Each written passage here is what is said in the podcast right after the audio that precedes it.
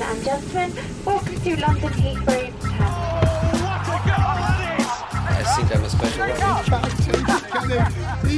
Terminal. Correspondentes Premier. That would be very nice.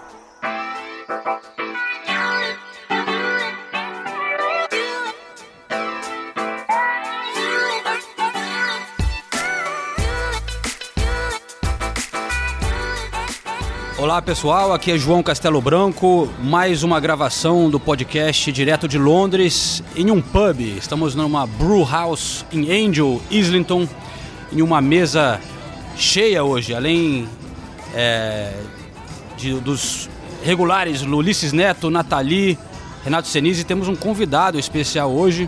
Vamos dar primeiro boas-vindas ao Alessandro Shoemaker, que é o preparador físico que está morando aqui na Inglaterra, teve muito sucesso na Holanda durante muitos anos e também uma trajetória passando por quatro clubes aqui na Inglaterra. Vai estar com a gente nessa conversa. Tudo beleza, Alessandro?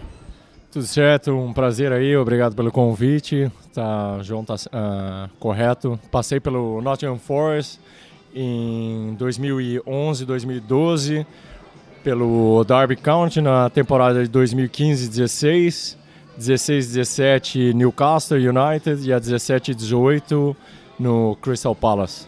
Valeu então, Alessandro. E para falar com a gente dessa rodada, temos é, os nossos companheiros. Eu já dou um sorriso para Renato Senise.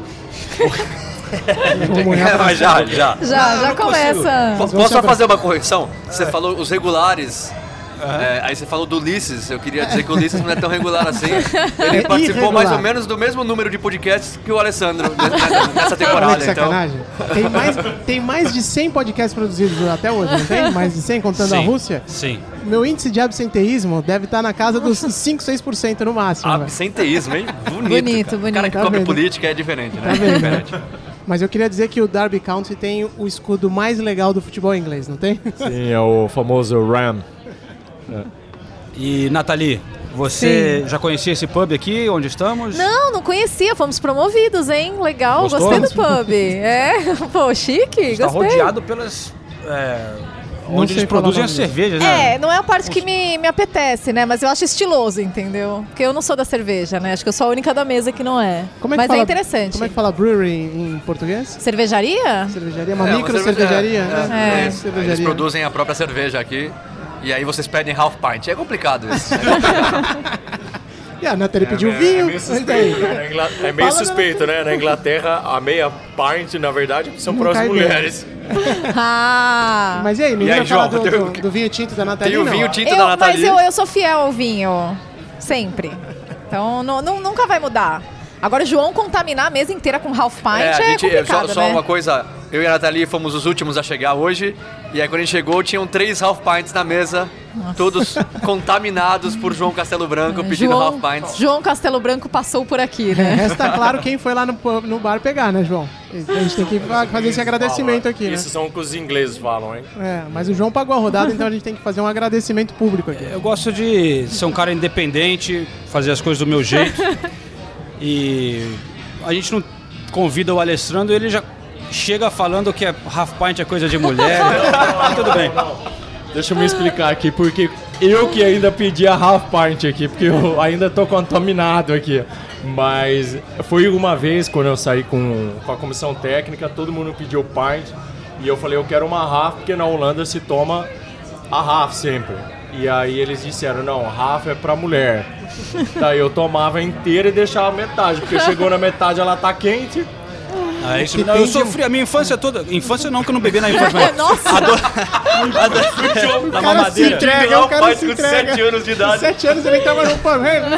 Mas Tá bem? desde que eu já bebo em pub, né? Mas rapaz, oficialmente, as pessoas. Eu, eu, quando eu fiquei um pouco mais velho e confiante, eu co- comecei a beber Rafa e realmente sofri muito aqui na Inglaterra, as pessoas me zoando. Mas, e é por isso, é, a cultura realmente é de você, o, o homem tem que tomar o pint, né, que, é, que é meio litro. Eu só queria fazer um apontamento aqui, porque o que eu conheço de mulher que bebe muito mais do que eu, velho. Então falar que o Raponte é coisa de mulher, ainda mais na Inglaterra, viu, velho? É, na Inglaterra acho que isso não rola não. Esse negócio Não de essa beber não, mais que mulher. Mulher. é tudo a mesma coisa. O que é legal, né? Exatamente, é ótimo. É, as coisas estão mudando também. Muito. bastante, né? Desde, isso tô, tô ficando velho. Mas, pessoal, vamos falar então dessa rodada é, das Copas um pouco. É, daqui a pouco a gente volta a, a ter um pouco da, da, da história do Alessandro também. Mas antes da FA Cup, que foi uma rodada sensacional né, da FA Cup, a gente teve a Copa da Liga, a Carabao Cup. E teve o Chelsea Tottenham e o Manchester City contra o Burton, né? Que já estava 9 a 0 e acabou fazendo mais um. O Agüero ficou 10 a 0. Guardiola acabou botando um time forte para jogar, né? Que foi surpreendeu muita gente, porque já estava ganho o, o- jogo, né? É, pra quem tava cogitando colocar o Sub-21, que ele tava querendo. Sub-23, né? É, era, era um.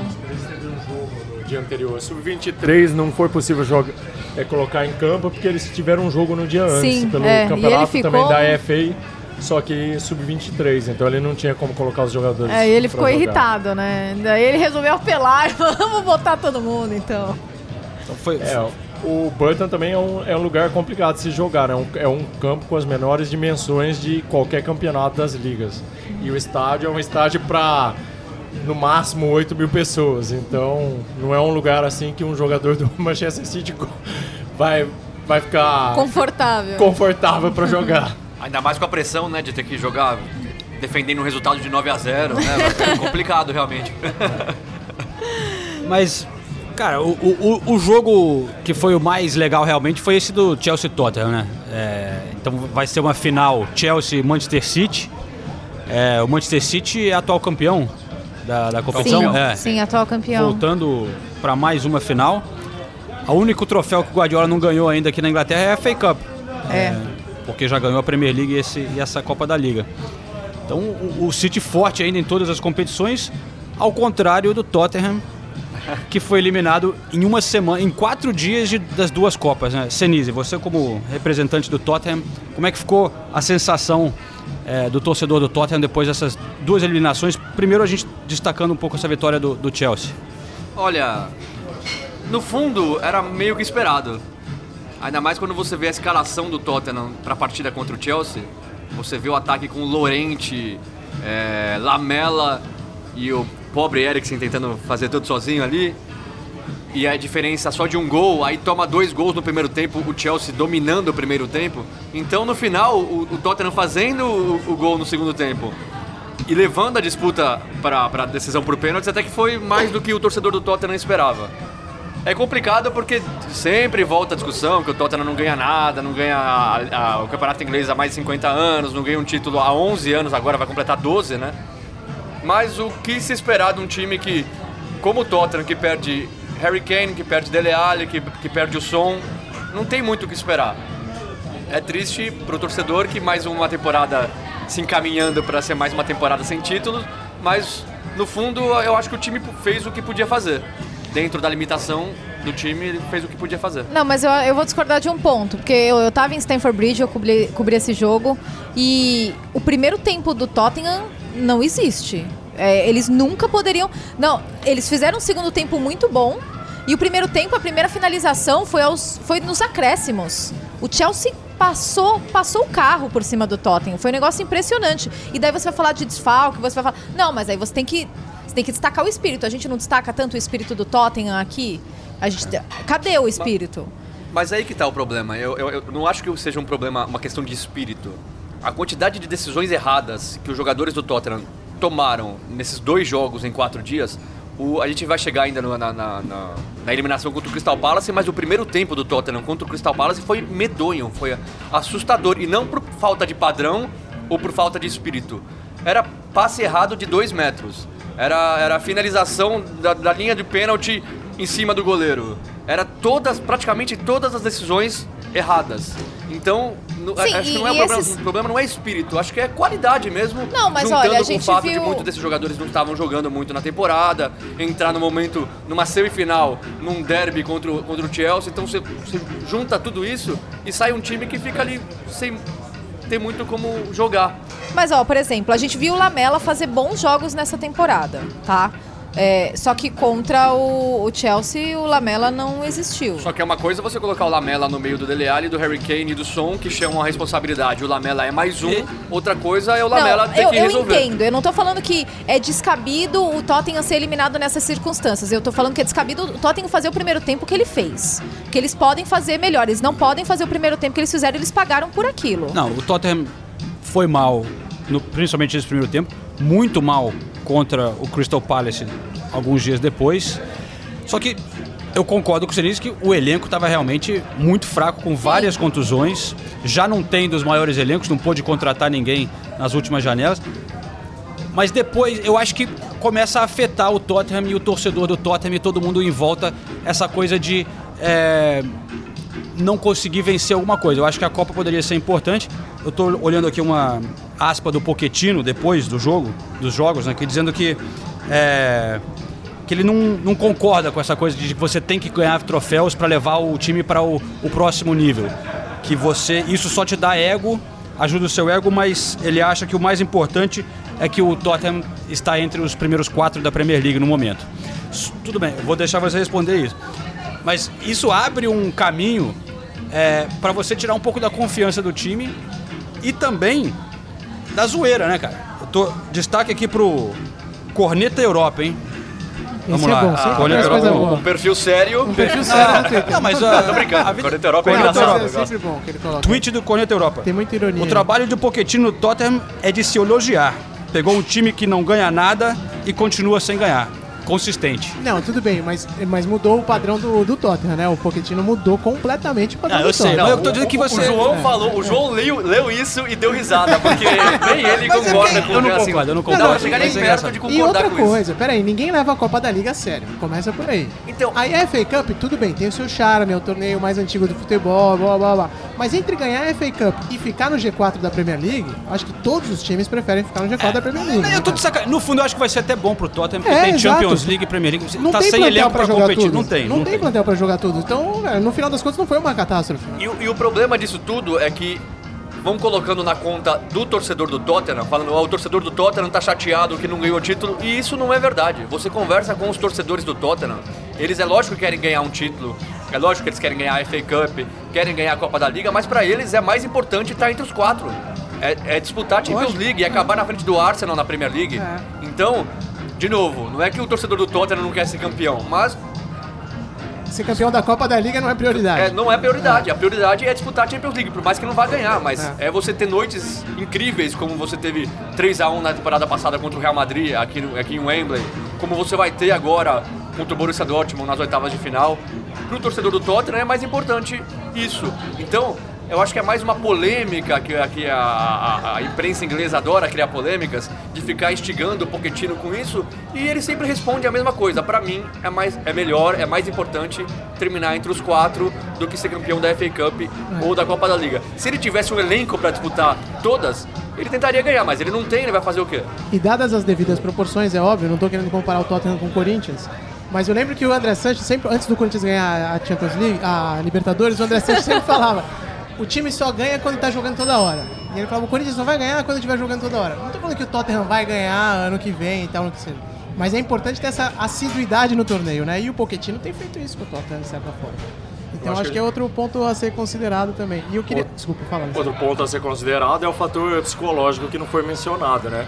Essas duas derrotas, quanto que isso vai pesar É. num grupo que já está afetado psicologicamente com a perda de grandes jogadores como o Harry Kane, o Dele Alli, o Sissoko, o Son tá voltando agora, mas o Son sozinho é a mesma coisa que o Lamela, não vai, não vai decidir. E quanto mais tempo eles vão ficar fora de time, mais distantes eles vão ficar ali do grupo G4. Então vamos ver se eles vão terminar ali. Eu acho que não. É, só pra cutucar. Assim, Não? Você acha que vai ficar fora do G4? Vai. Pra mim, o, o Manchester United é um clube, é um dos que vai que vai entrar no grupo do G4 ali. E aí o quarto lugar vai ficar entre Tottenham, Arsenal. Vamos ver, vamos ver qual. Pena que a áudio, Chelsea. porque a áudio não é vídeo, né? Porque eu queria mostrar o olhar do Sinise com os comentários. Nunca mais convidamos esse cara pra. Só mais uma rapidinha do Tottenham. O- E qual que é a última do estádio? Porque eu vi, um, não sei se vocês viram um comercial que saiu da Nike essa semana passada, um comercial muito bem feito que é pro futebol feminino. Que é uma mina andando aqui na, na quebrada, no bairro e tal. E aí ela entra no estádio, ela é torcedora do Tottenham, entra no estádio e tá o Harry Kane, um puta chora. comercial animal. E mostra o estádio, o estádio tá animal. É óbvio que é um comercial, as coisas são maquiadas e tal. Mas, por- tipo, no comercial parece que o estádio. Você Ah, mas assim, tá, por que, que eu, acho tá que tá, eu acho que tá praticamente pronto. É que você mostrar num come... Tem sim, muitos é isso que detalhes que, um, falando. né, É, um- uma construção Não, desse tamanho tem que que ter. Não, por sim, testes, por um monte de É. testes Mas tá de dando pra gravar segurança, né? comercial lá dentro, né? Não tá dando pra ter Tem que jogo? ter aprovação da que é prefeitura e para ter essa aprovação você tem que fazer evento teste, tem que Exato. ma- a polícia tem que estar disponível no dia certo para você poder Isso. fazer o evento teste. Mas claramente tem al- algumas coisas muito estranhas, né? Porque toda, eles ficam falando, não, não, daqui a pouquinho tá pronto. Aí chega, aí, daqui, aí passa um mês eles vão e um a- mês, e um mês, e um mês. Sabe, era mais honesto falar, ó, essa temporada não vai rolar, desculpa, gente, só temporada que vem. Porque, desculpa, é, é, a, a última data era fevereiro agora, o jogo desse fim de semana contra o Newcastle. Já não vai rolar. E aí já não tem nem mais uma data. Eles não deram mais nenhuma data possível. Mas com certeza não seria em fevereiro, seria em março. Em março, abril, maio acaba a temporada. Então fala logo que não vai rolar durante a temporada. Nessa temporada. E a gente já falou um pouco disso na semana passada. A temporada do Tottenham foi tão confusa, com tanto problema acontecendo. É por isso que eu falo da, da, da imprensa inglesa de criar polêmica. O menos culpado disso tudo é o Pochettino. E, e, ao mesmo tempo ele- o, o discurso dele é o mesmo, do começo da temporada até o final. Não é que ele mudou porque ele foi eliminado. Não, ele sempre falou, o importante é ficar entre os quatro. Se aparecer uma FA Cup, se pintar um título da Copa da Liga, Mas ótimo, é lógico que a gente quer. É impressionante como o Tottenham é, parece o Arsenal de um tempo atrás, né? Porque é muito. Não, mas é, é verdade. Eu não tô querendo sacanear, mas é uma situação muito parecida com essa transição pro estádio. O Arsenal também teve que parar de contratar, não gastava, era um time que jogava futebol bonito, trazendo a galera da base. Parou, e, e- ficou meio parado ali. E, e ele parou de ganhar títulos. O Wenger sempre conseguia ficar entre os primeiros quatro. E falava, ó, ficar entre os quatro já é um troféu, a gente tá gastando menos. Eu não tô desmerecendo o Tottenham, eu tô falando que é parecida a situação. Não, a comparação é válida porque é, o, o- o- é- é- é exatamente isso que acontece. Mas a diferença é, o Arsenal vinha de um período vencedor e foi diminuindo em- em número Foi de ganhando títulos. umas copas ainda. É, né? foi ganhando umas copas, mas foi diminuindo em número de títulos, em número de. em, em número não, em, em força na Inglaterra. A gente sabe disso. O Arsenal era o time que lutava contra o United do Ferguson.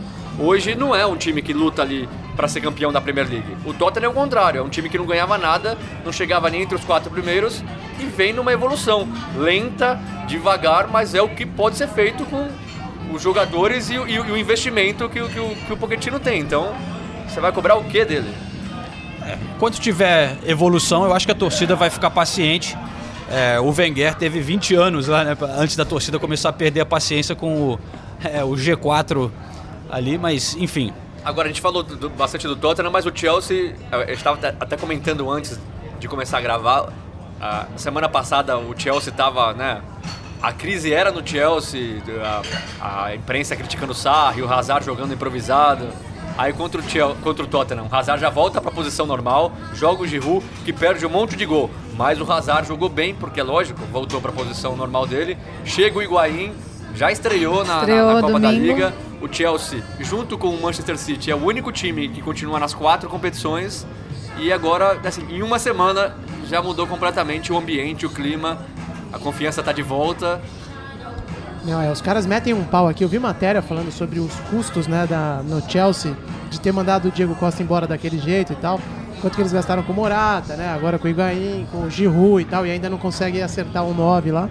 E os caras metiam um pau no, no, no Sarri justamente falando isso. Que no final das contas ele podia até ser mandado embora porque ele tava colocando o, o Hazard fora de posição e o Hazard ia ficar puto e ia querer sair do time. Você fala, pô, mas vocês estão vendo lá na frente, né, velho? Não, eu- Calma, o treinador tá fazendo um Lemos ali porque é o que ele frases precisa agora. do abre aspas, Sarribol, como nós, porque eles gostam de chamar de Sarribol, né? Sarribol, como nós conhecemos, está morto. Gente, eles deliraram, né? Com aquela coletiva do Sarri. Nossa, foi, passou do ponto. É, mas é o que o Sinistro falou, até a gente também meio que entrou, criticou bastante o Chelsea na semana passada, por, por toda a organização e direção do clube, mas também é, tava uma situação estranha. Os próprios Sarri deu aquela Sim. entrevista criticando os jogadores, depois disse que o Hazard não era líder, não sei o que, né? Sim, É, eu tavam- concordo. É que eu acho que eles passam do ponto. É. Mas, Ah, mas não, sim, era, era uma situação pra ser criticada. É. Não, Tanto- agora, agora, como eles gostam de polêmica, agora a polêmica é o Kalum Hudson-Odoi. Ah, é que verdade. jogou, fez gol, apesar de não ter feito nenhuma partida é, espetacular, mas já tá todo mundo falando, tá vendo? É esse cara que o Chelsea vai perder pro Bayern de Munique, porque não tem tanta oportunidade, porque os clubes ingleses não dão oportunidade pros jovens. Pô, o moleque tá jogando, o moleque tá jogando, tá jogando na Premier League, tá jogando na Copa da Liga, tá jogando na, na, na- na FA Cup, como, como não tem Foi o oportunidade? sexto jogo dele como titular. né? Então, Ele fez, é, eles estão falando que, que foi um entrou. golaço, né? Mas você olha, ele deu aquela cortadinha Então, pra, é o exagero pra, pra, da- pro meio assim, né?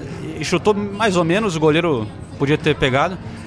Aí eu, eu tava vendo no, na BBC o William, depois foi o eleito melhor em campo, né? O William jogou muito bem. Esse, a gente já tá falando do próximo jogo, né? Do jogo da Copa da FA Cup. Sheffield Wednesday. E o William fez, Fez um gol, gol, de né? pênalti um- e depois um golaço, um chute de fora da área. Aí o Hudson Rodói fez o gol dele. O William estava dando a entrevista em inglês com o Hudson Rodói ao lado. E aí o Hudson Rodói falou que aprendeu com o William aquela, aquela jogada. Realmente é uma jogada meio característica do William, né? Que ele dá aquela. Ele dá com o calcanhar assim para pro meio, aí chuta com a, né, com a esquerda. É, enfim, já que a gente tá falando do Chelsea, vocês viram que saiu hoje aqui na Inglaterra que eles podem ser pro- proibidos de fazer qualquer contratação na próxima janela, né? Porque a FIFA está investigando o esquema deles com um jogador jovem, que tem a lei aqui abaixo de 18 anos, não pode contratar, não sei se for comunitário, né? A não ser comunitário. E aí descobriram que eles estavam com mais de 100 jogadores que existe a possibilidade de irregularidade. E aí a FIFA tá para anunciar uma punição do Chelsea. Pode ser que venha essa uma punição pesada de proibir de contratar na- nas próximas janelas. né? A verdade é que nenhum clube na Inglaterra, na França, na Espanha, nenhum clube tem medo da FIFA. Sabe? Porque a FIFA faz essas regras que todo mundo dá um jeito de, de burlar. O City é prova disso. E aí fica uma, uma janela sem contratar, mas na janela, janela seguinte já contrata de novo e vida que segue. É, o legal foi a desculpa deles. Eles falaram assim: não, não, esses mais de 100 jogadores estavam estavam aqui, mas era tipo. Estava vendo só, eles vieram tipo num, num estágio, entendeu? Muitos deles não assinaram nem contrato, eles só vieram no intercâmbio, no intercâmbio aqui. E essa coisa da FIFA também, que nem aconteceu lá na Espanha também, né, com o Barcelona e tal, eles geralmente dão um, um aviso, né? Então assim, ó, você não vai poder contratar, mas não é agora. Daqui a uma ou duas janelas. Então, o Chelsea vai ter um tempo, provavelmente, para contratar pra caramba antes de ficar, né? É. Mas é, a gente falou da, de contratação. Você viu que o Higuaín chegou e nesse jogo, já na hora do, do pênalti ali, você viu? Ele tentou pegar a bola com o William, cara. De- no primeiro jogo dele já, o William tava, ia bater, ele tentou, falou, queria bater, o Higuaín queria bater. O William falou, não, não, não, não, pera aí, pera aí. Pera aí, você chegou Querido, eu tô agora. aqui há quantos anos? né? Calma aí. Eu não digo que ele vai bater porque tem o Hazard também, mas eu não duvido. Ele é o queridinho do professor Sarri. Eu não duvido que ele vire o batedor oficial. Ah, mas com o- o tempo, o com William- o passar do tempo. O William não Dessa vez- soltou a dessa bola, vez não. não. O William não, Tinha até uma. Teve um, um tweet polêmico de um ex-jogador aqui da Inglaterra, eu não lembro o nome dele, mas ele tweetou falando. O, como é que é? O Higuaín chegou e em 8 horas colocou. Como é que é que foi? Eu não lembro, mas tirando sarro do Tottenham. O Higuaín chegou e 8 horas depois já estava em uma final e seguia vivo nas quatro competições, mais do que o Tottenham fez nos últimos 50 anos. E aí gerou uma polêmica, a torcida do Tottenham invadiu o Twitter dele, criticando, mas é esse o nível de zoeira com os torcedores do Tottenham aqui. Teve polêmica essa semana também com o jogador do Fulham, o nome agora tá me escapando aqui. Ele teve treta já várias vezes. Camará, nossa, Camará. sensacional. Começou Não, com o pênalti, história é né? Ele, Começou com o pênalti com o ele brigou com o Mitrovic. Mitrovic, né? É. E o pênalti que ele perdeu contra o Huddersfield, que o Mitrovic é o Ele tirou a bola do. Mitrovic, né? É. Ele tomou a bola do Mitrovic, errou. É, O Mitrovic no final, do, aos 92, ainda fez o gol da vitória, 1x0 contra o Huddersfield. Depois ele se envolveu numa briga com, com o Mitrovic, Com o Mitrovic. durante um, Uma sessão uma de sessão yoga. de yoga, de recuperação pós-jogo. Que coisa espetacular. É, meio em off, porque eu sou próximo do Mitrovic, é um cara com quem eu já trabalhei muito tempo. Ele pediu silêncio durante a, A sessão. a sessão e ele continuou conversando, conversando, e isso gerou uma irritação e um- uma briga. E o último incidente foi que colocaram ele no, no segundo time para treinar com o Sub-23. O, bem no fim de semana que o da FA, da FA que o Fulham já estava desclassificado, então o Ranieri deu quatro dias de folga, só que como ele tinha que treinar com o Sub-23, ele teve que ir pro clube dia 20 no, no domingo para treinar. E aí ele queria conversar com o diretor do, do clube no domingo, que não estava presente, teve uma discussão com o segurança do, do clube, que gerou mais uma briga, a polícia baixou no CT, Eles chamaram a polícia. chamaram... Coisa louca, né, cara? Foi parar na polícia. Ou seja, o que mais esse cara vai fazer? Porque o Ranieri já deixou claro, ele já falou em entrevista que ele não tá mais nos planos. Ele vai, sei lá, ou ser encostado, ou ser emprestado, ou qualquer coisa. Não, Mas ele já a- tava a- quase acertado, eu não lembro com que Sim. time, mas aí depois dessa confusão parece que o time não confia mais muito nele e aí a, a negociação. Onde vai parar, camarada? Agora você falou do Mitrovic, o Mitrovic uma vez fez um gol e, e homenageou, agradeceu você, como é que foi? Foi, exatamente, foi, foi um jogo quando nós estávamos passando uma situação muito complicada no Newcastle. É, o Mitrovic eu sempre fui muito próximo com ele, sempre trabalhei é, pós e pré-treino com ele. Tanto agora no Fulham, ano passado, quando ele estava no, na Championship, que ele foi emprestado, eu trabalhava com ele individualmente, quando eu estava no Crystal Palace. E agora esse ano, nesse meio de temporada que eu estava parado, eu também trabalhei com ele. É, então a gente tem uma ligação muito, muito próxima. E internamente dentro da comissão técnica, quando eu estava no Newcastle, eu tive um problema com o psicólogo do clube que estava meio que se intrometendo no- no- na minha área. E isso afetou também o meu trabalho com o Mitrovic individualmente. E nesse jogo ele estava no banco. Aí a gente estava perdendo 1 a 0 o gol do Harry Kane. E no intervalo do jogo eu disse pro McLaren, falou, ó, se a gente perder a gente tá fora mesmo. Eu tenho pressentimento que o Mitrovic vai meter gol, põe ele pra jogar aí. Aí entramos pro vestiário, é, ele fez a, a conversa, a apresentação dele, e ele virou pra mim ele falou, não, leva o Mitrovic e o Ayoze Pérez pra aquecer então. Levei os dois, aqueci, aí durante o aquecimento eu disse pros dois, eu falei, é, eu acho que vocês vão entrar e vão fazer gol, hein? E aí os dois fizeram o gol, 2 a 1 um. Aí ele veio correndo me, me abraçar a hora que ele fez o gol e, e ofereceu o gol pra mim pós-jogo. Também conhecido como Mitovic. Mito, Mitovic. Caraca. Pô, mas cada história. O, o, o Alessandro tem muitas histórias do futebol aqui na Inglaterra, né? Vamos aproveitar um pouco mais você, Alessandro.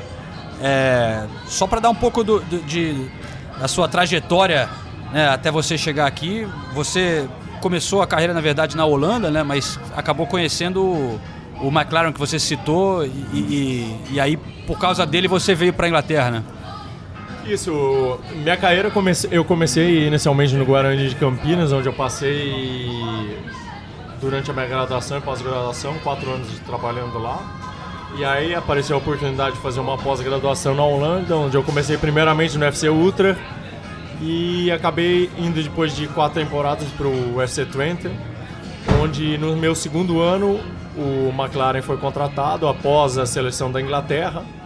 A gente começou a trabalhar junto, onde os dois, dois primeiros anos foi de muito sucesso. A gente terminou em segundo lugar e classificou a primeira vez para a Champions League com o FC Twente, que nunca tinha classificado na história. E a final da Copa a gente perdeu nos pênaltis.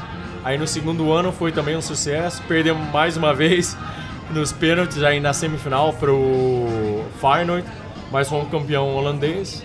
E durante as férias ele me ligou perguntando se eu queria ir com ele para o clube novo. Aí eu perguntei quem vai junto da comissão. Ele falou: não, só você.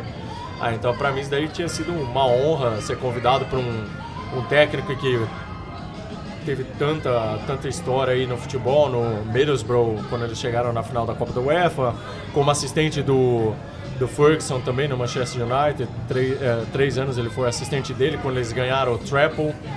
E para mim foi uma honra ter ido com ele. Passei oito anos trabalhando com ele aí, a partir do, do Wolfsburg, depois na Inglaterra. E hoje em dia você ainda janta com ele, né? Ficou tipo, virou um paizão seu. É, é, dentro do futebol aqui na Inglaterra, até tem algumas pessoas dentro do futebol que chamam ele de o meu pai, né? O pai, o pai do Alessandro. Legal, legal.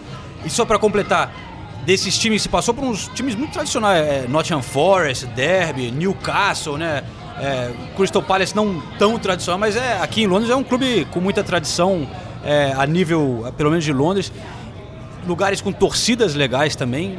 Qual que você destacaria, assim, esses ambientes que você viveu no, no futebol inglês? O, o Nottingham Forest tem grande história, né? Com o Clough, que ganharam duas vezes seguidas. É, nem sei se eu tinha nascido ainda, eu acho que eu tinha acabado de nascer. Eles ganharam duas vezes a Champions League seguida, então historicamente é um grande clube.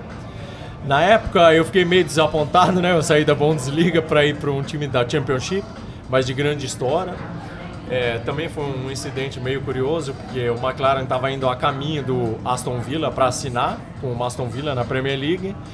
E eu estava a caminho do Brasil com escala em, em Paris. E aí eu recebi uma ligação. Ele falou: Ó, o, o Aston Villa cancelou aí o, o pré-contrato porque os torcedores estavam fazendo protesto na frente do clube, que não queriam ele.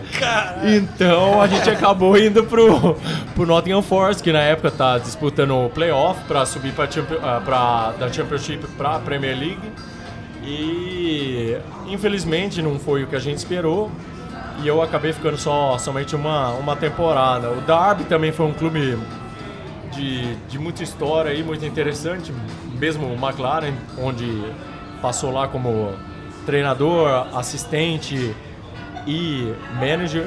Eu trabalhei com ele na temporada que o Derby chegou na final dos playoffs contra o Queens Park Rangers e perdeu aos 92 minutos o jogo. E depois é, nós dois seguimos também junto para o Newcastle, é um clube de muito mais expressão dentro, dentro da Premier League, assim. Eu acho que É a de torcida mais todos, legal? A torcida mais fanática. Legal eu não sei, né? Quando ganha, sim. Quando perde, são bem exigentes. Então, mas mesmo o Crystal Palace, é, aqui dentro, dentro de Londres, é um clube de muita, de muita tradição, com uma torcida fanática. É, é uma torcida legal do Crystal Palace. Sim, jogar contra o Crystal Palace, especialmente à noite, é muito difícil. De dia não, né? Mas de noite é complicado ali. A atmosfera no estádio é, é muito bacana. Agora, você chegou a trabalhar com o Conor Wickham, que marcou gol agora contra o Tottenham, ficou dois anos sem jogar, dois anos sem marcar gols e marcou gol agora. Você chegou a trabalhar com ele? Sim, Ele o- teve muito problema com lesão. Sim, o Conor, um, um jogador de muito talento, ele se destacou no, no Sunderland, isso há três anos atrás. E quando ele foi pro Crystal Palace, ele tem uma lesão de cruzada anterior. Ele fez a reabilitação, ele se relesionou durante a pré-temporada. E aí quando eu cheguei ele já estava fazendo reabilitação há um ano, então o trabalho que eu tive com ele foi mais na reabilitação do que qualquer outra coisa. Mas eu tive uma relação muito boa, ainda ontem mandei uma mensagem para ele, dando os parabéns, que é muito legal depois de um jogador de que estava quase crucificado aí, fim de carreira, voltar aí por cima e depois de dois anos e dois meses fazer um gol. É, foi muito legal, deu pra ver a alegria, ele quase emocionado comemorando o gol, porque, de novo, foram é, 700 dias sem jogar, 700 dias sem fazer um gol. Então foi, foi, foi uma bonita imagem, apesar de ter sido contra o Tottenham. Não, e para o Crystal Palace eliminar o Tottenham lá no Selhurst Park, eu imagino que o clima devia estar uma loucura, né? porque é um, um- dois times aqui de Londres, né? Um time menor eliminar o Tottenham. E, e eles ainda estavam com aquela situação do goleiro que a gente criticou pra caramba depois do jogo do Manchester United, o Speroni, né? Mas você viu? O jogo catou pra caramba, cara, contra o Tottenham. Catou muito e bateu o Catou recorde muito, de velho. clean sheets do clube. 132 Sério? partidas sem levar Aí. gol, é o recorde. Olha o É Speroni recorde, aí. é, o Speroni tem o recorde de clean sheet, mais de 100. né? Ele, eu trabalhei também com esse jogador, ele tem a minha idade já, tá, já, já tava no passado já para terminar, mas tá aí, ó. O ano passado mesmo, se for ver a, as estatísticas dele comparando com o Wayne Hennessy, ele pegou mais pontos que o Hennessy ano passado. Impressionante. E aí o, o Crystal Palace também confirmou que chegou o brasileiro, né? O, o Lucas Perry. Sim. Lucas Perry chegou, confirmado. do São Paulo. Empréstimo até Não o é qualquer brasileiro, não, viu, velho?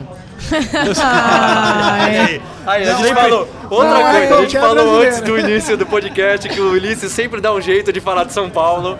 E aí tá aí, a deixa pra ele. Não fui eu que falei, foi o João. De- deixa eu Aliás, aproveitar o São essa... Paulo não poderia ter perdido esse jogador, mas enfim, isso são Aliás, outros 500. o- a gente falou do Hennessy, o Hennessy que tá envolvido em polêmica também. né? Ah, Saiu é? numa foto do o, o Ma- Maier, o jogador alemão da- do Crystal Palace tirou uma foto e postou no Instagram e no fundo era um jantar assim com todos os jogadores do Crystal Palace na mesa.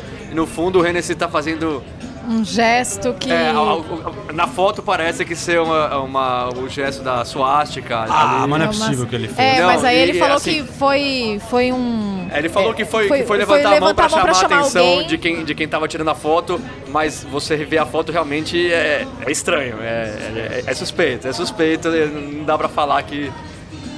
E aí a FEI tá investigando ele, ele pode ser É. suspenso, tá? E só voltando rapidinho na história do Lucas Perry, eu queria deixar o meu protesto aqui. Ele vai voltar. Não, eu tenho que voltar porque eu fiquei revoltado com essa história. Eu não acompanhei de perto, talvez esteja falando bobagem, mas acho que não. Ele tá vindo por empréstimo, não é isso? Até o final da Sim. temporada. Com o valor estabelecido de compra, né? Tipo, São Paulo tá vendendo parcelado agora, é isso, né? Porra, os- esses jogadores não podem vender assim, cara. Mas tá todo mundo fazendo Ah, isso. mas isso é baixaria. Por mas exemplo, os caras já levam a molecada a roda e ainda vai fazer. Mas ah, não, olha, o- vai lá, leva e faz um teste. Se gostar, vocês pagam. Mas ó, ah, o, velho, o, Morata, com isso, o. Morata foi emprestado pro Atlético de Madrid, hoje saiu a confirmação, 18, 18 18 meses. meses, É, eu vi. É, e 18 aí meses. com a possibilidade de compra. Isso eu Mas nunca é tinha visto. mas Porque é geralmente diferente. até o final da temporada o empréstimo e aí 18, 18 meses. Então, hoje o- os clubes não têm muito dinheiro, principalmente nessa janela é, de janeiro, então eles pegam emprestado pra depois Higuaín comprar, chegou se gostarem. emprestado, né? O Morata foi É. também pro Atlético, né? No, tudo emprestado. Mas é diferente porque o Morata tá em baixa, né? O Morata veio, ficou aí no jogo, fez porra nenhuma, né? Então Ficou todo mundo falando, mas que- por que contrataram esse cara? Eles tinham que se livrar do jogador. Aí vai qualquer negócio. O São Paulo não tinha que se livrar do Lucas Perry, entendeu? Ah, Joga mais que o Morata. é, a gente não vai discutir o São Paulo aqui, mas é, ninguém nunca viu o Lucas Perry jogar pra ficar defendendo ou atacando alguém. né? Mas olha só, vamos falar da- da- desse fim da janela em um segundo. Eu queria só dar uma pausa aqui. Nesse episódio a gente não tem muitas entrevistas e nem música, porque a gente, infelizmente, não está transmitindo a FA Cup, então a gente não tem ido a tantos jogos. É, foi até um, um fim de semana um pouco mais tranquilo, de folga para mim e para Natalina, Nathalie, Amém. que é bem-vindo. Bem raro também, né? Não temos entrevista, mas temos o Alessandro aqui como convidado. Mas é, em questão de músicas, que a gente sempre traz músicas da- das arquibancadas, eu tenho um. é, chegou o recado no Instagram de várias pessoas, aliás. Esse aqui é o Matheus Brites de Carlos Barbosa. É, RS é Rio Grande do Sul? Rio Grande do Sul. Rio Grande do Sul. E Renato ele fala a, a música que a gente já tocou nos últimos episódios. Ué, nos últimos episódios, a Do música do, do Manchester United, a música do. que a gente falou do. Que era do. Eu não sabia quem era. E aí eu, no episódio segundo eu falei que era do Stone Roses. E eu perguntei pra vocês, é uma banda inglesa tal? A gente falou, pô, não sei, não sei. Não, eu contei pra você, cara, do Stone Roses. Dá, dá o é crédito, verdade, por você também. Ah, tá. Eu citei isso.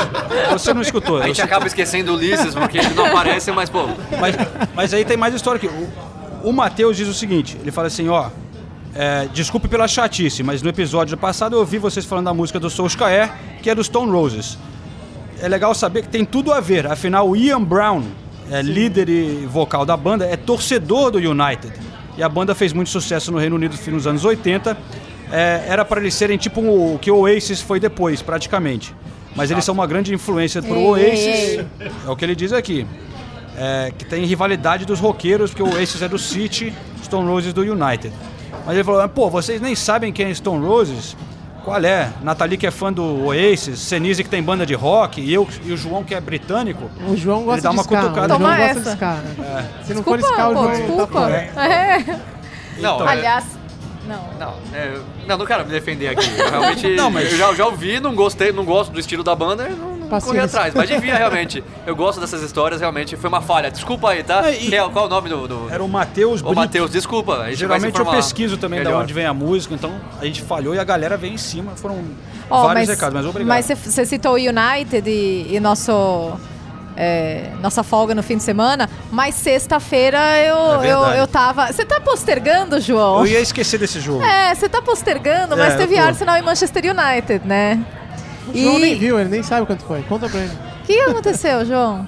Não, nesse dia eu tava num enterro de um pai de um amigo meu. É, irlandês. Só que os cara- depois os caras saíram pra beber e a gente foi num pub ver o jogo. Eu queria contar esse, é, eu queria contar esse detalhe. Eu- mas eu, vi, eu eu tinha tomado várias Guinness. Ele- Ele quer que a gente fique com dó dele e não fale do jogo, porque ele contou uma história que começou triste, mas é que até Exato. terminou engraçada. Mas... Eu tava falando com o João no WhatsApp, ah, vamos fazer não sei o que e tal. Isso aí de, ah, não sei se eu vou poder sair porque eu tenho um enterro e aí eu vou beber pra caralho e tal. Eu falei, o quê? É que tem que explicar. Enterro falei, na assim, Irlanda, cara. Depois do enterro tem o que eles chamam, eles chamam do wake, né?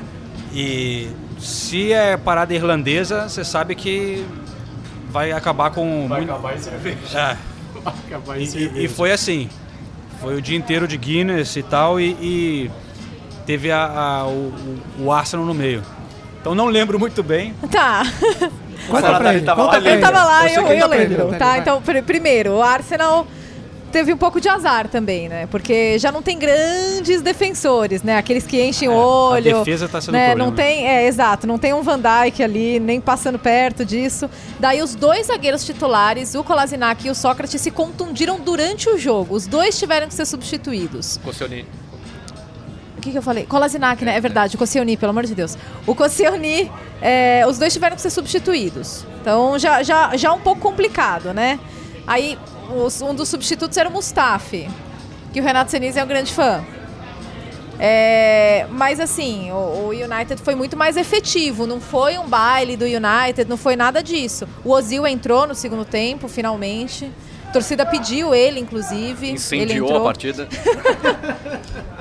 Ah, eu- o ataque do United é com muita confiança, né? Vigor cara? físico Não, impressionante. Até o, A surpresa é que o, o problema do Arsenal é a defesa, né? Tem sido a defesa nos últimos anos. É. E a notícia de hoje é que o Arsenal tá atrás de dois, dois pontas, dois atacantes, o Perisic Eu- eu, assim- e o, pô, mas bons e o jogador do jogadores, né? Barcelona. um- um. Soares. Soares, é, Soares. Denis Não, Soares. não o, não o Soares, Não, é quem dera. Denis Denis Soares, Denis Soares. Então acho que eu acho que eles não estão enxergando onde que tá o problema no É, time. as últimas janelas do Arsenal na elas têm que ser estudadas. Tudo bem que fizeram boas, boas contratações com o Aubameyang, o Lacazette Então, mesmo, mas... é isso.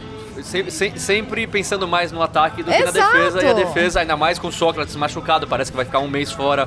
O Koscielny tá sendo feito exames ainda, É, mas não tava deve ficar muito suspeita tempo. de fratura é, na- é, mas não, fratura no não rosto. foi, mas não deve ficar muito tempo. Mas, de novo, já não é uma defesa muito forte.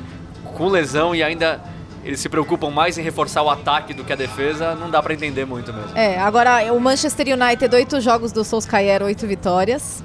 22 gols marcados e 5 sofridos. É impressionante, porque a defesa do United nessa temporada estava sendo muito criticada. É, deram uma folga pro DG, a DG descansou nesse fim de semana, o Romero entrou e, e foi muito bem.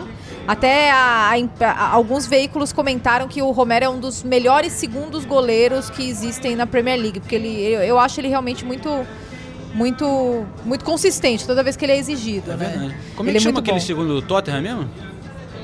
Ah, Gazaniga. o Gazaniga. Ele deu uns lançamentos. Nossa, os lançamentos É foram verdade, ótimos, só que no é pênalti ele não existiu. Ah, é? Então, na disputa de É. pênalti. Mas desculpa, né? Não, e destaque pro Lukaku. O Lukaku foi muito bem, foi eleito o melhor jogador em campo. E daí depois a gente entrevistou ele e ele falou é, que ele Falou em teve português, uma... não? Não, não falou. É ele tinha mais gente, Tinha né? mais gente, exatamente. Mas ele é uma simpatia, É. né?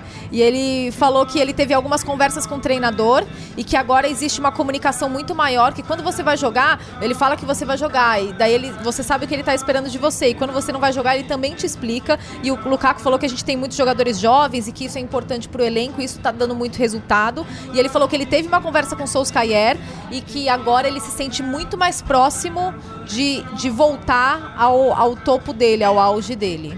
Então, valeu, o jogo valeu muito pelo, pro Lukaku. A única coisa que eu quero mencionar sobre essa partida é que divulgaram depois que foi o recorde de audiência da temporada eh, no futebol inglês.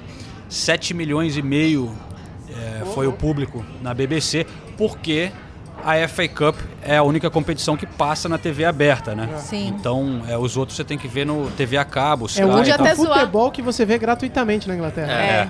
E mesmo assim não são todos os jogos, são alguns É, eles jogos da escolhem um jogo rodada. por dia, né, E, e e aí, pô, numa sexta-feira à noite, um jogo grande como esse, É. as duas equipes fortes.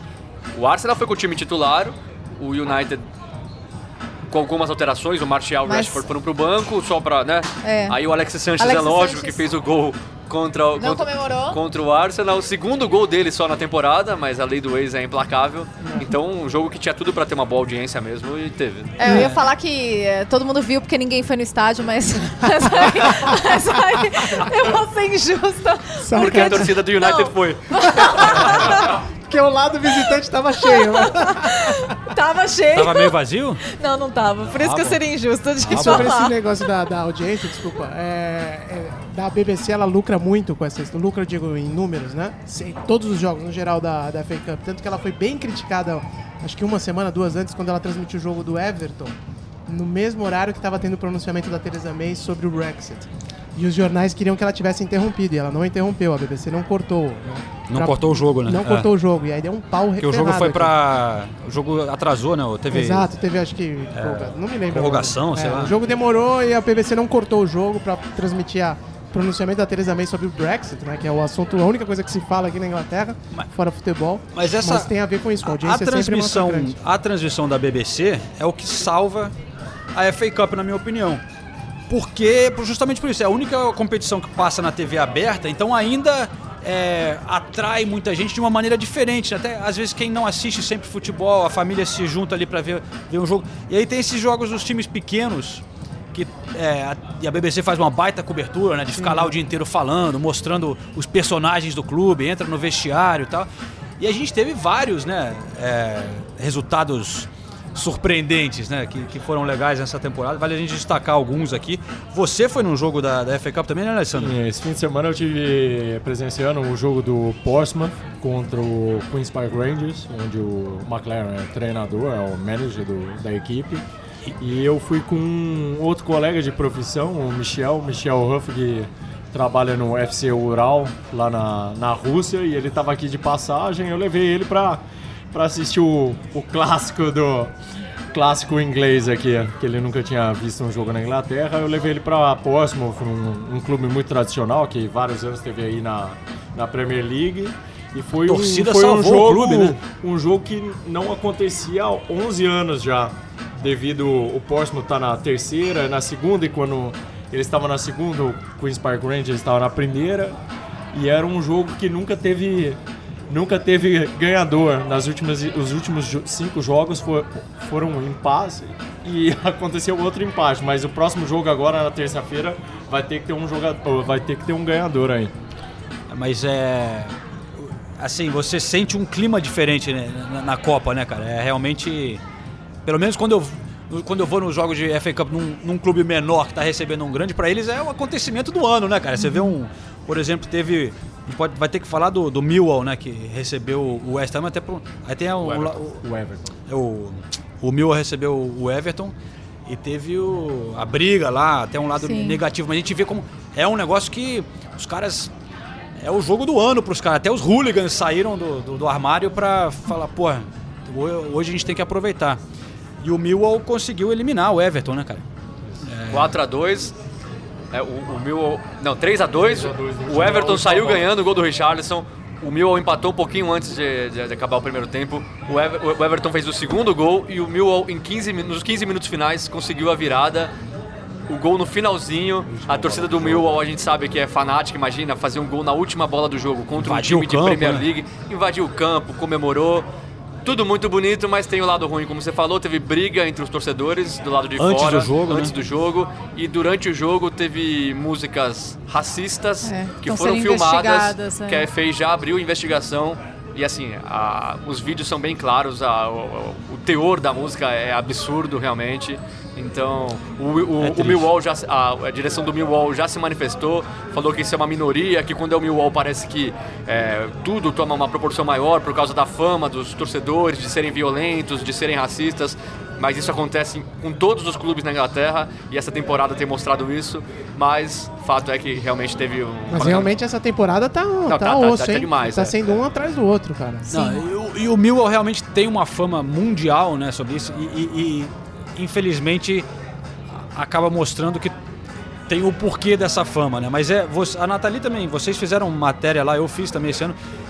é- É um pouco, você sente um pouco de pena do, do resto É. dos torcedores, porque tem muita gente que vai lá com a família, tem, um, tem uma torcida assim do bairro que É, eu mesmo vou. Ano passado era o meu segundo time, porque eu moro a 5 minutos do estádio caminhando, então quando É. E não tem tinha muita jogo, gente que quer se ia muito- distanciar muitas dessa. no- eles no querem se estádio. distanciar dessa imagem, né, É. cara? Porque quando eu fui lá eu não vi nada, parecia um super tranquilo. Então, É, estão presos ainda ao, ao passado, né? Ao história, história do, do mas, mas ficou, deu pra ver que ainda tem uma galera Não, barra pesada tem, que espera tenho, os eu já momentos. tive, eu já tive durante jogos no meio da torcida do, do Millwall, já tive na torcida adversária e já tive no banco, então eu, eu conheço a atmosfera ali no estádio. Ali era. Veio até pergunta pra gente no, antes da gravação se ali o Deden, se você acha que ali é, é o lugar mais barra pesada que você já viu na, na- na sua experiência aqui no futebol inglês? Eu acho que é o- um dos mais que in- intimidadores, assim, mas eu acho que na- nada se compara ao que eu tive fora da Inglaterra, assim, mas na Inglaterra talvez seja o- o- um dos mais que Onde? me intimidam, assim. Por exemplo, o que mais me intimidou foi quando com o FC Twente fora de casa contra o Bursaspor na Turquia, que no- e aí o bicho pega. é. E fora de casa mesmo contra o, o Fenerbahçe pela Champions League, jogando também na Holanda. Parecia que estava jogando fora de casa, né? Que era 90% de turco e 10% de holandês. Até os turcos holandeses estavam torcendo contra. Agora, eu queria te perguntar, você citou que você trabalhou no Guarani e você trabalhou, você, você trabalhou em clubes que disputaram a Championship aqui. Existe algum paralelo que você consiga fazer em termos de, de estrutura dos clubes em termos de envolvimento de torcida? Porque o Guarani passou por... O Guarani é um clube muito tradicional, tem uma torcida muito apaixonada, mas passou por momentos de muita dificuldade recentemente, assim como clubes que disputam a Championship passaram, né, passam por essa situação de quererem voltar à Premiership, né? Aí é difícil traçar um, um paralelo com um time de, de, de expressão e história, que nem o, Guarani, com um clube, por exemplo, vamos dizer, o, o que tem uma outra história, que é conhecido não pelo título do campeonato, que ganha- o Guarani ganhou um título, é por isso que ele é famoso, mas e eles têm também uma grande torcida, em Campinas é uma grande rivalidade com a Ponte Preta, é, mas é difícil ter um, um- uma comparação com um clube inglês aqui é, to- é totalmente é totalmente diferente a estrutura do Guarani é a mesma de hoje é a mesma quando eu saí há 15 anos não mudou nada então parou no tempo assim Uhum. E os Então, clubes da Championship as- a evoluem. estrutura por exemplo o clube de melhor estrutura que eu trabalhei de todos que eu já trabalhei em clubes de grande expressão primeira divisão e segunda divisão na tanto na Inglaterra, na Alemanha, na Itália, mesmo na Inter de Milão, o melhor clube de estrutura foi o Derby County. É É, o melhor. De torcida e de estrutura é o melhor clube que eu já trabalhei. Caramba. E do legal. outro lado, porque você. Tudo bem, você citou daqui, os clubes têm estrutura espetacular e tal, mas até semana passada, eu, de novo voltando pro Brasil, que eu sempre gosto de fazer as, as comparações, o, o Carille voltou lá pro Corinthians e falou: Ó, quando eu cheguei lá na Arábia, no, na Arábia Saudita, não era bem o que eu imaginava, né? Eu fui no. Hum, no- Quando eu entrevistei ele lá, ele falou: Isso aqui é uma maravilha. é, tem- o discurso muda, né? É, mas enfim, eu- quando eu fui lá no. o- na- eu fui entrevistar o, o Filipão lá em Guangzhou. E o, o Filipão falava que era uma maravilha mesmo, ele era bem feliz tal, com a situação dele lá, nunca falou mal pra gente lá. Mas quando você chega lá, e o Guangzhou é o time que tem mais grana na, na, na época, pelo menos era o que tinha mais grana, o Evergrande, né? Que tinha mais grande na, na. Tinha mais grana no campeonato chinês. O Filipão foi super campeão lá, mas a estrutura era ruim. Quando chegava lá, você via, tipo, o CT deles tinha dois campos, a academia era uma tenda, assim e tal. Então, às vezes, as pessoas também romantizam muito o que é o futebol no exterior, né? Eu queria que você falasse um pouco disso. Só pra contar, por exemplo, quando eu cheguei no, no Derby County, no meio da temporada, a estrutura era ruim, e bem ruim. É, tanto é que depois de três dias eu voltei para trás. Eu, eu voltei para o FC Twente, que a estrutura do Twente é uma das melhores na Holanda. E devido ao meu relacionamento também com a McLaren, eu acabei mudando, a, mudando de ideia e voltei pro Derby. E o presidente do clube, que é o Mel Morris, ele é o criador do jogo Candy Crush, então ele tem muito, mas muito dinheiro. Ele chegou um dia num almoço, sentou comigo no almoço e disse: Ah, você tem experiência, você rodou muitos clubes aí na Europa. Se eu te der 2 milhões amanhã, o que você faria para investir nesse clube? Eu falei: "É, Eu ia gastar um milhão e o outro eu ia guardar para mim, o resto. Mas ele, mas ele investiu mesmo. A gente nem gastou um milhão, a gente reformulou, fizemos uma academia, um centro de reabilitação, piscina, sauna, área de tratamento, conseguimos, trouxemos cyberx, vários, é, vários sistemas de controle de carga, vídeo.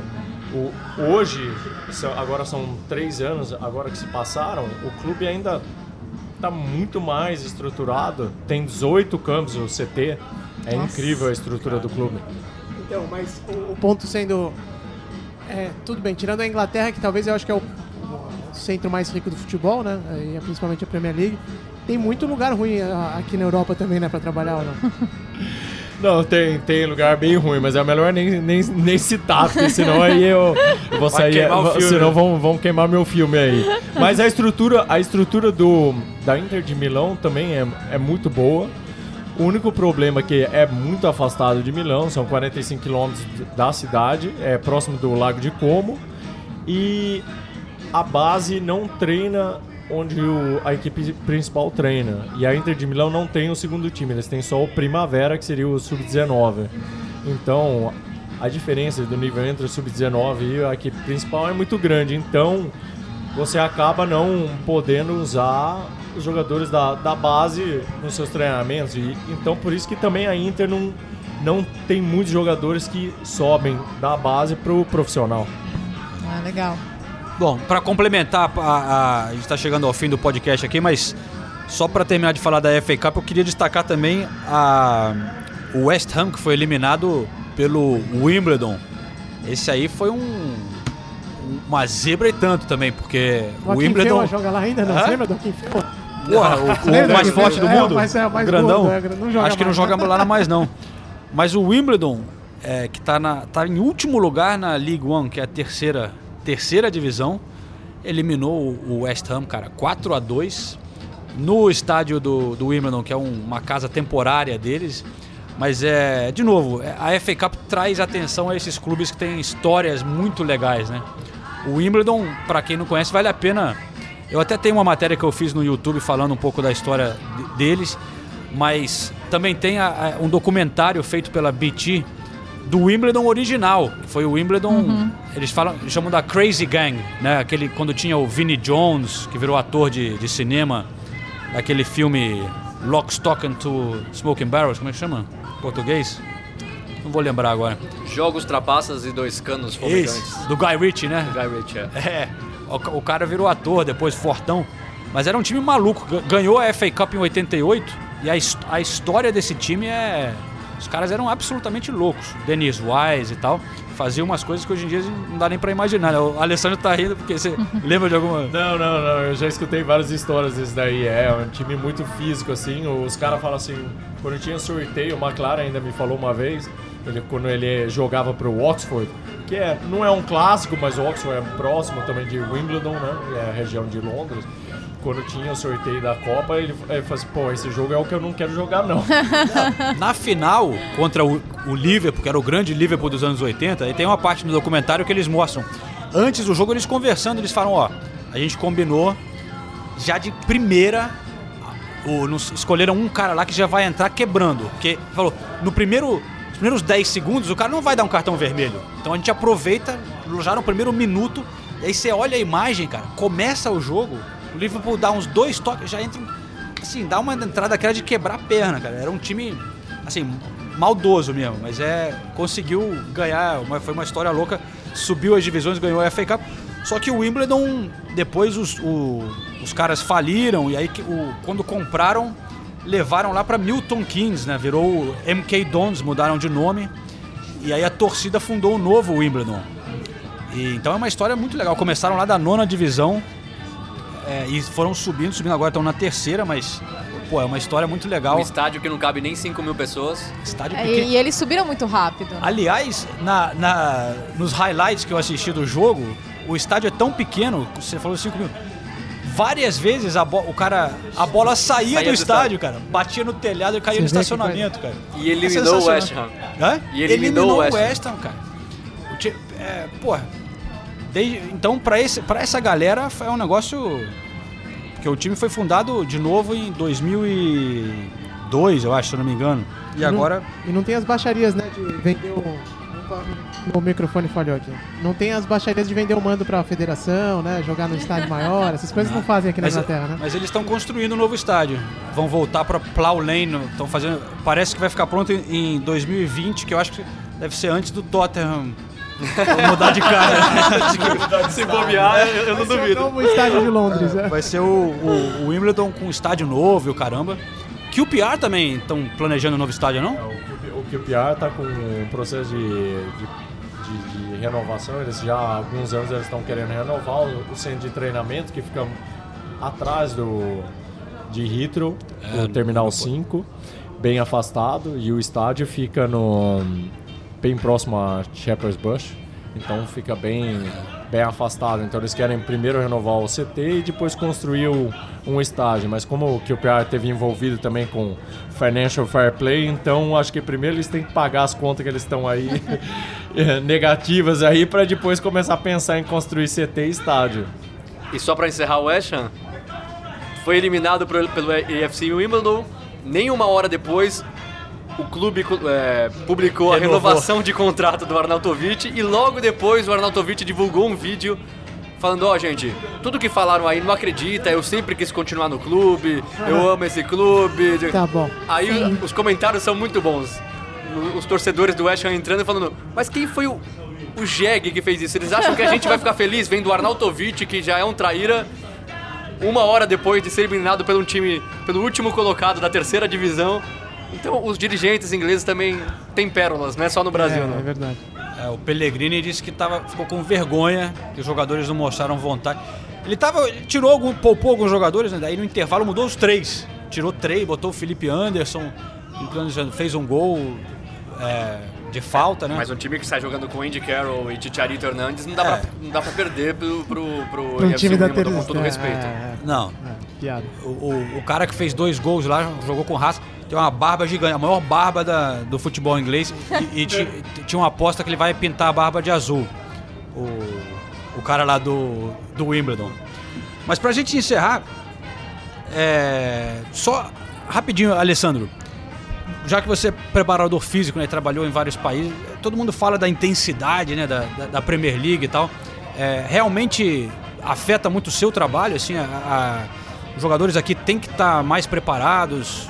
Sim, aqui, na, aqui a intensidade da, de jogo do- da Premier League é, é assustadora. Eu posso dizer e, conf- e confirmar, se você for ver os dados, assim, em- a segunda divisão é mais intensa que na primeira. Mas devido à qualidade de jogo ser menor, então a intensidade é maior na segunda divisão.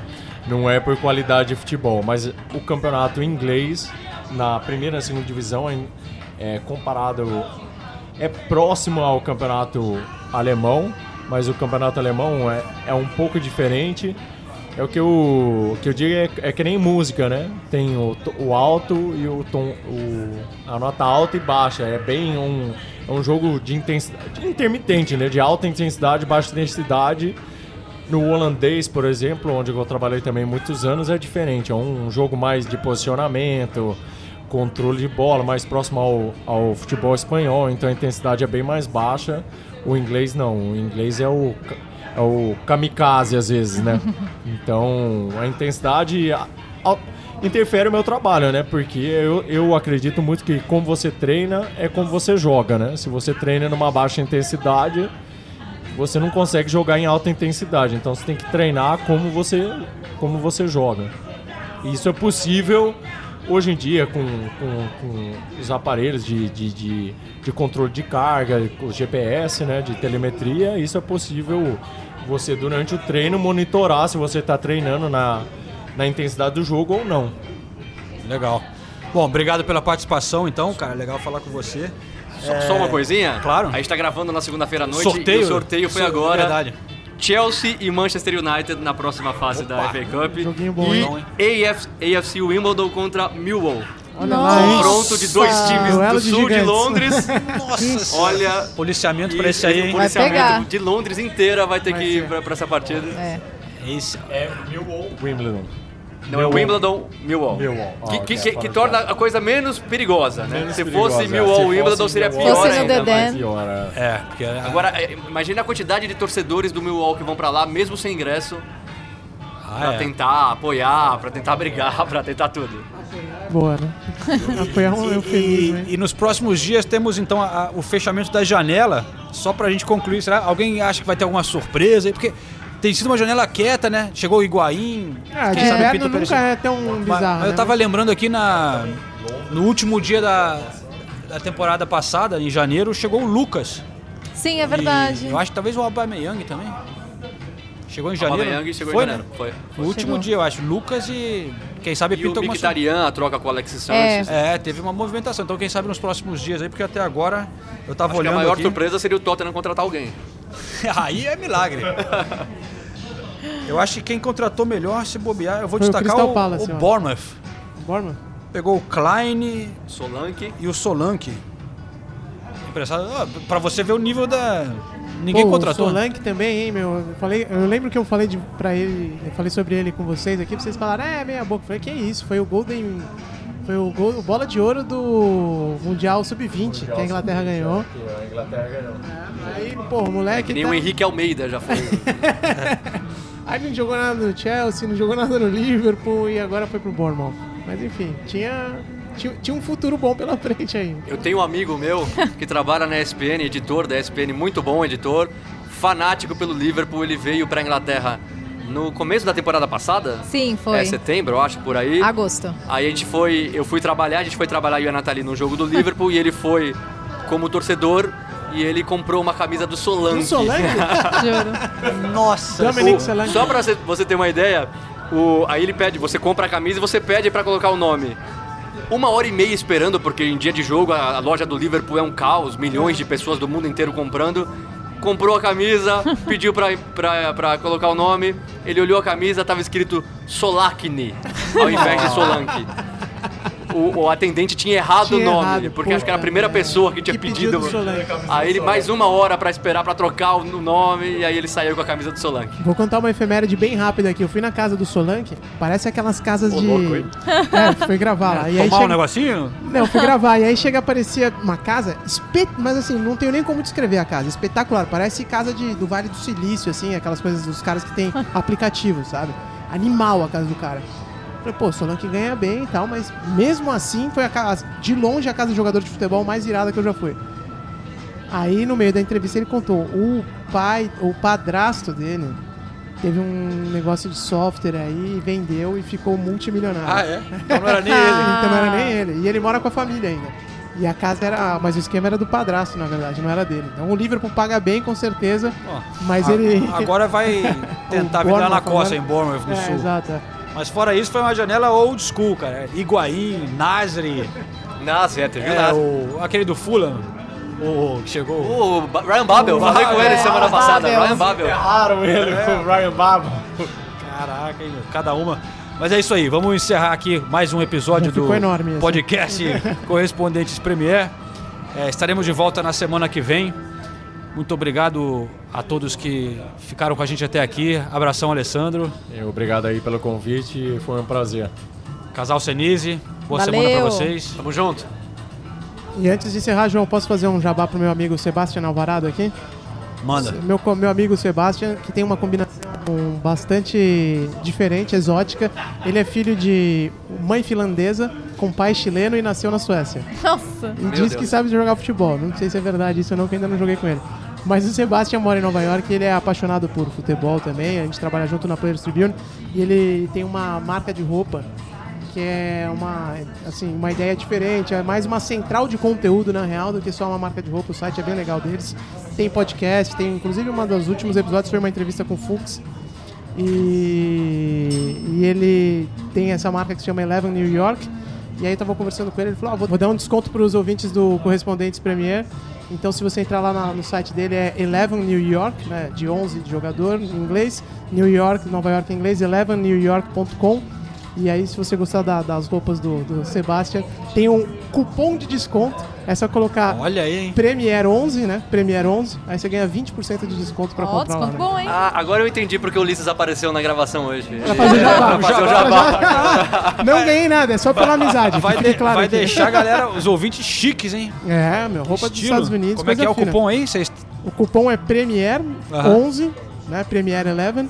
Você ganha 20% de desconto nas roupas da, da Eleven New York. E a gente ganha o quê? Vai ganhar uma roupa pra gente, não? Próxima vez que eu encontrar o Sebastian, já Ah, bom. vai- eu vou trazer alguma coisa pra gente. Beleza. Grande abraço, galera. Valeu, pessoal. Um abraço. Valeu!